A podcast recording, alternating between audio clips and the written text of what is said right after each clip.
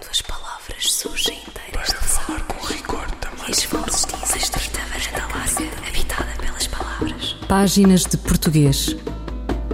Um programa de José Manuel Matias, realizado pela Universidade Autónoma de Lisboa. Uma estrita varanda larga, habitada pelas palavras. Para falar com rigor da máquina do mundo.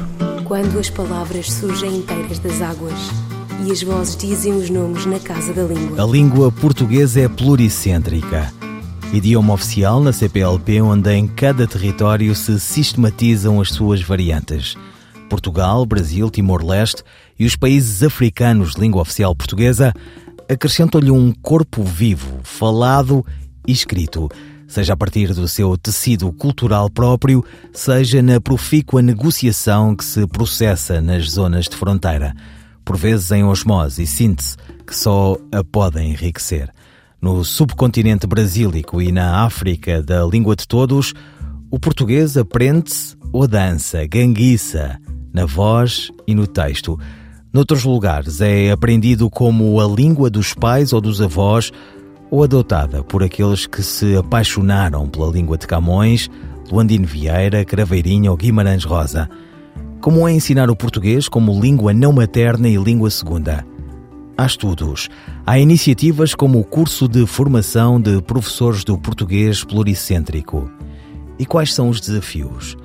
Páginas de Português conversa com Edleise Mendes, professora da Universidade Federal da Bahia, com o apoio do Instituto Internacional da Língua Portuguesa, do Ministério das Relações Exteriores do Brasil e do Observatório de Português Língua Estrangeira, Segunda Língua. Edleise Mendes é, nós decidimos que os cursos, as edições do curso, é, seriam feitas via edital, edital de inscrição. O primeiro edital, é, por uma decisão é, dos, dos, parceiros do Ministério, do IUP e do Observatório, é, o primeiro edital seria destinado a indicações das comissões nacionais do IUP. Então, cada comissão nacional indicou é, alguns professores né, de seus países, e, além disso, poderiam se inscrever professores dos PALOP e de Timor-Leste. E por que nesse primeiro edital nós fizemos é, essa reserva, vamos dizer assim, de vagas? Mais uma vez, porque são os professores dos PALOP e de Timor-Leste que participam menos das ações né, de, amplas de formação de professores de línguas. Embora o IUP tenha realizado muitos cursos no âmbito do portal do professor de português língua estrangeira língua não materna, esses cursos ainda são restritos a, aos países, a alguns países e algumas localidades, é, porque exigem um deslocamento dos professores. E esse curso português pluricêntrico, por ser totalmente online, ele permite que professores em diferentes partes do mundo é, realizem o curso sem precisar é, investir recurso, deslocamento, enfim, né, para ir a algum, algum sítio especificamente. Então, é, nesse primeiro edital, foram privilegiados professores dos PALOP e de Timor-Leste, e temos atualmente é, inscritos 72 professores né, e professoras desses países. Nós temos de todos os países representados, do Brasil, é, do Brasil e de Portugal, porque foram indicações das comissões nacionais, e depois é, de todos os países é, da CPLP, temos professores participantes. E, e, é muito interessante ver também a grande adesão dos professores de Timor-Leste, dos professores da Guiné-Bissau, é, de professores que estão é, em Moçambique, em Angola, enfim, né? E professores, inclusive, desses países que atuam na diáspora, que atuam em outros países e que estão fazendo curso. A segunda edição está prevista, o segundo edital é, está previsto para ser lançado em outubro e vai abrir mais uma nova turma desse curso, já é, sem uma reserva específica de vagas. Será um edital aberto para é, qualquer professor ou professora é, de língua portuguesa que atua em contexto de português como língua não materna, é, qualquer um desses professores pode, pode, é, pode, se inscrever. E o que é que estes professores, ao, ao terem acesso a este curso, o que é que eles podem esperar? Quais são as atividades? O curso está estruturado em três módulos, cada módulo com seis mini-cursos. É, ao, ao todo, o curso tem 48 horas aula, 48 horas aulas de duração. Mas é, essas 48 horas são é, 48 horas de conteúdos e de atividades relacionadas a esses conteúdos. Não significa que o, os professores farão curso é, em 48 horas, obviamente, porque a gente está falando de educação à distância. Então, 48 horas é, de curso pode, é, é, eles podem realizar ao longo de 45 dias. Então, eles têm 45 dias desde o início do curso, que foi no dia 1 de setembro, foi o início do curso.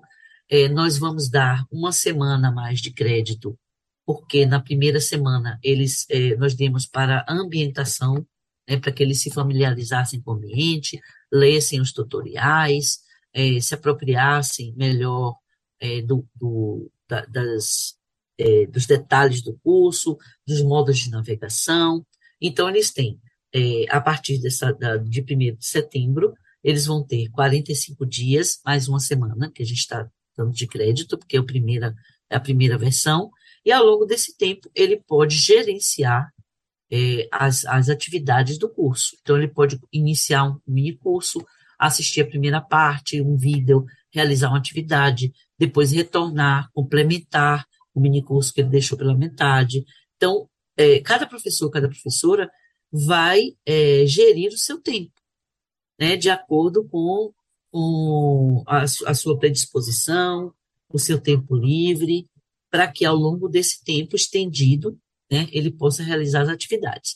Porque em educação à distância, é, nós, nós calculamos que, por exemplo, duas horas aula é, sejam realizadas no dobro de tempo, né? Um pouco mais, um pouco menos, a depender da, da, do trato das pessoas com a tecnologia, da rapidez com que realizam as atividades, e a gente sabe que esse público-alvo tem uma certa é, dificuldade, né? Então, eles, eles demoram um pouco para se familiarizar com essas novas tecnologias, com, com o modo como as, as tarefas são montadas, que são é, muitas delas totalmente automatizadas. Nós temos é, interações através dos fóruns, nós temos o fórum de dúvidas, a partir do qual eles podem enviar mensagens que serão respondidas pela pela equipe de tutores ou pelos professores do curso. Então, é, é um tempo bastante estendido para que eles possam cumprir 48 horas de aula. Esses 18 minicursos, né, considerando é, os três módulos, eles tratam de diferentes temáticas relacionadas ao pluricentrismo do português. Adelaide Mendes, professora da Universidade Federal da Bahia, sobre o curso de Português Pluricêntrico. Iniciativa com o apoio do Instituto Internacional da Língua Portuguesa, do Ministério das Relações Exteriores do Brasil e do Observatório de Português Língua Estrangeira Segunda Língua. Fulgurações do nosso idioma. Um apontamento da professora portuguesa Carla Marques. São avassaladoras as exéquias nas Ilhas Britânicas pela morte da Rainha Isabel II como se o percurso que vai da Magna Carta ao fim do Império explodisse numa visualidade em excesso de símbolos. Sobre a palavra, a crónica de Carla Marques. O falecimento da Rainha Isabel II trouxe consigo a palavra Ezequias, a qual tem várias particularidades que importa sublinhar. Antes de mais, trata-se de um substantivo feminino que só tem forma plural. Não se usa, portanto, a forma Ezequia. Por outro lado, constitui um dos casos particulares de pronúncia, porque, embora se escreva com a letra X, a sua segunda sílaba lê-se Zé, Ezequias. Com origem no latim exequiae, a palavra significa literalmente seguir para o túmulo. Esta significação, associada ao ato de acompanhar o corpo até à sua última morada, acabou por se alargar também às cerimónias que ocorrem durante o funeral. Por essa razão, atualmente, Ezequias refere não só ao cortejo fúnebre, como também todos os ritos, cerimónias e orações que a comunidade realiza em homenagem aos mortos. Perdem-se deste modo, no tempo, os atos de respeito por aqueles que partem para uma última morada. A derradeira caminhada em que se acompanha aquele de quem nos queremos despedir homenageando-o, encomendando às forças divinas por meio das Ezequias. A crónica de Carla Marques, quando em Londres se homenageia a Rainha Isabel II.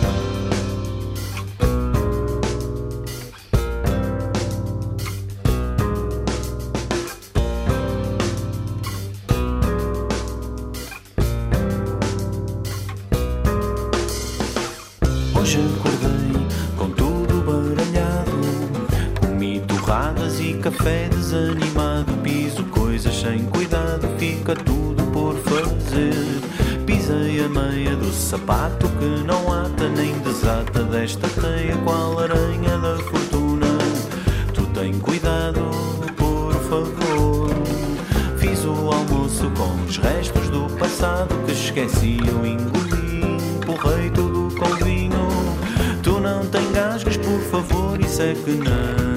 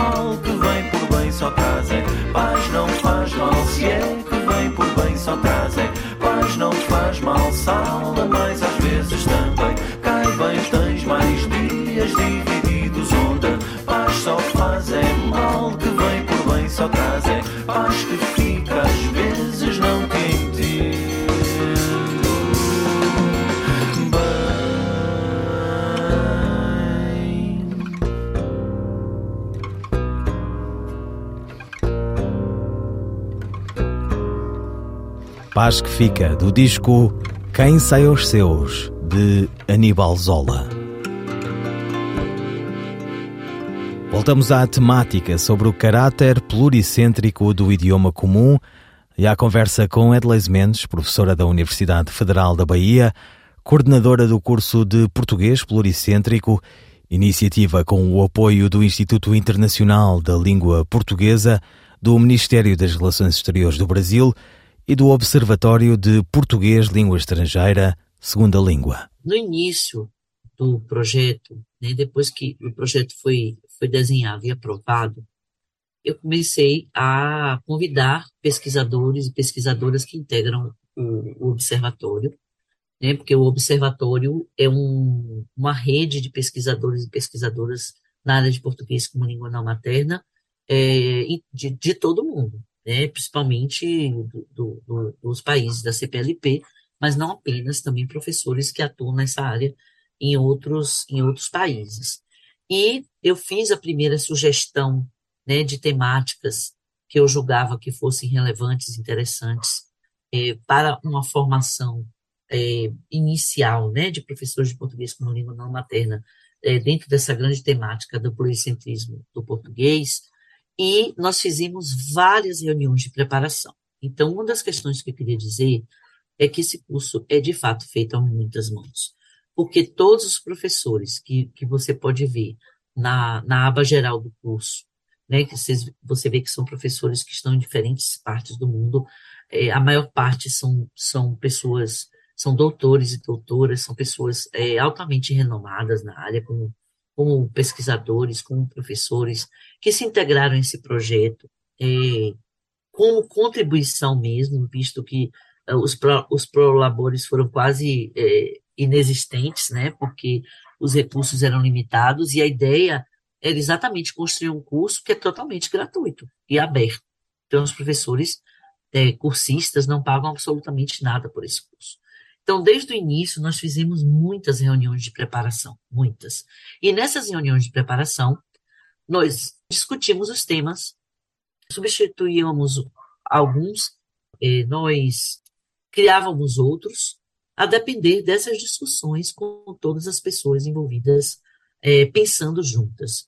Então, a partir da minha, da, da minha proposição inicial, nós vamos, é, nós, nós fomos é, burilando, nós fomos arrumando e selecionando aqueles temas que seriam é, mais relevantes. Então, veja, no módulo 1, a gente é, mostra um cenário geral do, do português no mundo, a gente trabalha com concepções importantes como concepção de língua, cultura, identidade, para que eles possam é, compreender os conteúdos mais adiante.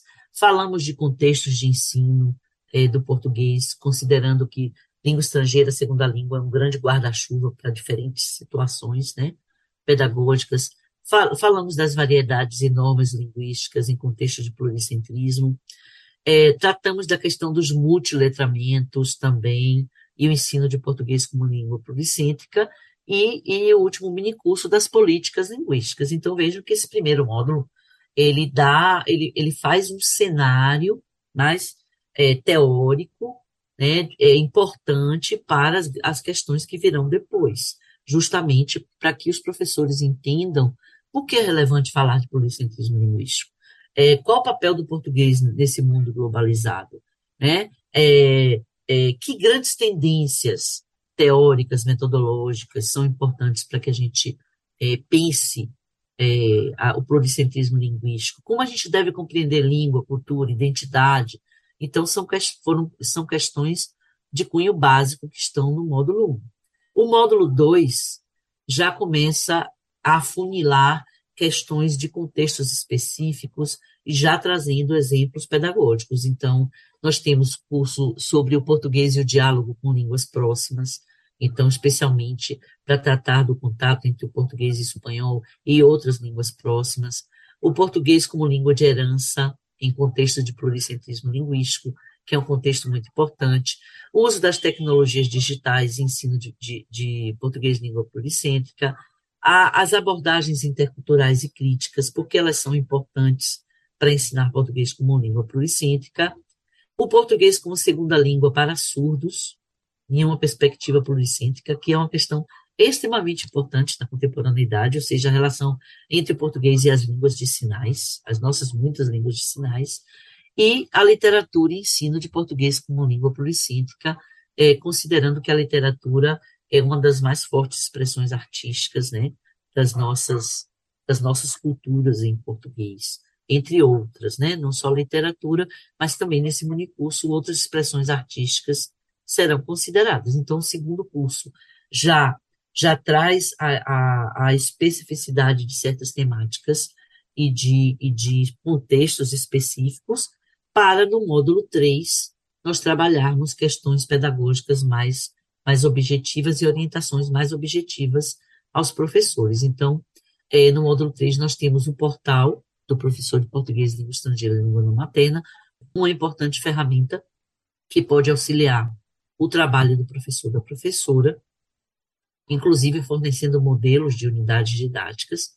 Nós temos é, um módulo sobre, um mini sobre materiais didáticos, ensino de português, é, língua policêntrica, abordagens de ensino e, planificação de cursos, que é importante para os professores, como, como tratar a avaliação, em português como língua policêntrica, os eixos de ensino, quando se ensina a língua, o que, é que se ensina, então tratamos da leitura, da escrita, da oralidade da análise linguística, e, por fim, as competências dos professores, do professor, da professora, para ensinar uma língua como é, português como língua polícica. Então, veja que são é, muitos temas que estão encadeados em três módulos e que é, um módulo vai sendo a preparação para o módulo seguinte. Edleis Mendes, professora da Universidade Federal da Bahia sobre o curso de Português Pluricêntrico, com o apoio do Instituto Internacional de Língua Portuguesa, do Ministério das Relações Exteriores do Brasil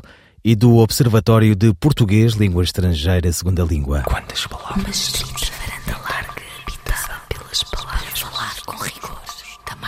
Vítor Manuel Aguiar e Silva, Prémio Camões 2020, foi um dos mais importantes estudiosos da obra do autor de Os Lusíadas.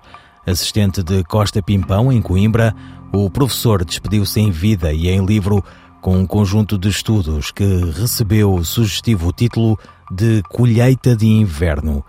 Aguiar e Silva morreu esta semana, deixando-nos uma obra extensa e profunda uma teoria da literatura com sucessivas edições e o honesto estudo sobre a obra camuniana. Páginas de Português recuperam um excerto da entrevista a este programa em 2015, onde o professor respondia se havia ou não vontade política para se criar um cânon literário para a língua portuguesa. Eu penso que sim, que há vontade política porque a língua portuguesa, na sua unidade e na sua diversidade, é um instrumento fundamental do, sob todos os pontos de vista, do ponto de vista da política interna e do ponto de vista da política externa dos vários países. Neste mundo cada vez mais globalizado, dispor de uma língua que seja um instrumento de comunicação, de informação, de conhecimento, é fundamental. E então acha que é possível um acordo, apesar de a nossa história, por exemplo, recente com o acordo ortográfico, não ser uh, muito feliz? Bom, a questão do acordo fotográfico é uma questão controversa, é uma questão polémica, mas eu penso que é mais fácil chegar a um acordo em relação à constituição de um canon escolar para a língua portuguesa, para servir a língua portuguesa, do que um acordo ortográfico que, pela sua própria natureza, suscita muitas controvérsias, muitas polémicas e, e isso vê-se uh, cotidianamente nos jornais, nas revistas, nos livros, quando aparece aquela anotação, por decisão própria, o autor não segue o acordo ortográfico, o, não escreve segundo o acordo ortográfico, etc, etc. É claro que em tudo isto há aspectos digamos, políticos e ideológicos, nacionalismos mal, mal entendidos e mal compreendidos, a vontade hegemónica de alguns setores em relação a outros setores de outros países, mas eu creio que é mais fácil chegar, repito, a um acordo quanto à constituição de um cânon escolar do que chegar a acordo sobre as matérias que dizem estritamente respeito a um acordo ortográfico. Vítor Manuel Aguiar e Silva, algumas das palavras ditas. Camões, o cânon e a língua portuguesa. Eu, El Rei, faço saber aos que este alvará virem que hei por bem me apraz dar licença a Luís de Camões para que possa fazer imprimir nesta cidade de Lisboa uma obra em octava rima chamada Os Lusíadas. Estante Maior em colaboração com o Plano Nacional de Leitura. Conta-me tudo, de Alice Vieira. Sorrio porque me lembro dos primeiros versos de um belíssimo poema do meu amigo Tolentino Mendonça. Paga-me um café e conto-te a minha vida. E falei, falei, porque precisava mesmo de falar e porque assim o tempo não custava tanto a passar e até as dores parecia terem abrandado. É então que a empregada do guichê fixa em mim os seus olhos, abre a boca de espanto e de repente exclama no seu açucarado sotaque brasileiro: Poxa, como você fala bem! É a minha vez de fazer um olhar espantado, mas ela já continua. Se eu tivesse aflita que nem você, na minha boca, ó, só sei era palavrão mesmo. Garanto que nestes últimos e complicados dias Foi a primeira vez que dei comigo a rir. E ainda ri mais quando o médico apareceu à entrada da porta e ela gritou: Doutor, leve aí a moça para ver como ela fala bonitinho.